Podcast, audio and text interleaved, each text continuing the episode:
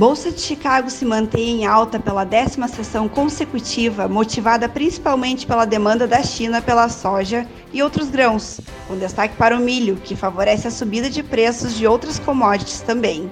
Além disso, o mercado se mantém atento ao clima nos Estados Unidos, para o desenvolvimento das lavouras.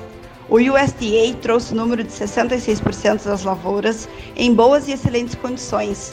Na semana anterior, esse número era de 69% e o mercado estava apostando em 66%. Essa redução se deve ao clima seco, em parte do cinturão produtor norte-americano, que pode comprometer o potencial produtivo das lavouras. O câmbio esteve em queda expressiva nessa semana, repercutindo sinalizações positivas do governo brasileiro em relação à política fiscal e encaminhamento da proposta da reforma administrativa ao Congresso.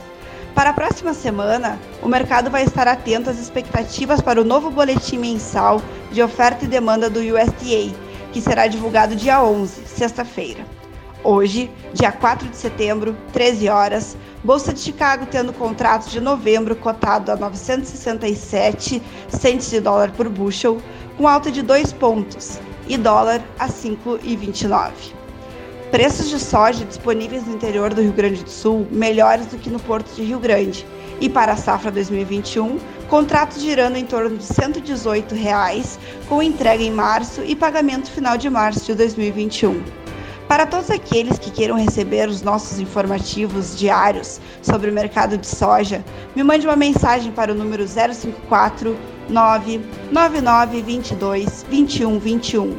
Será um prazer te manter bem informado. Aqui, Franciele Link, da corretora Moeda da Terra, especialmente para o Depois da Porteira. Um abraço a todos.